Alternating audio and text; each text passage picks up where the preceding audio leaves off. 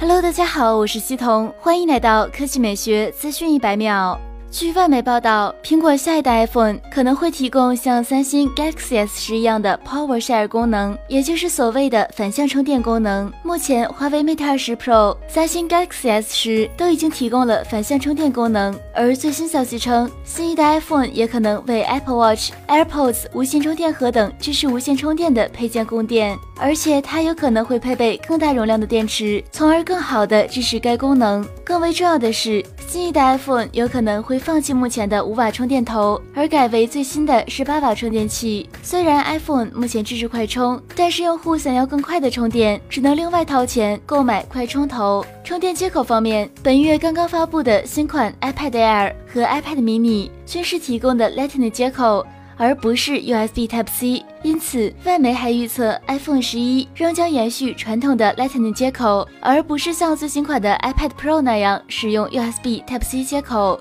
好了，以上就是本期科技美学资讯一百秒的全部内容，我们明天再见。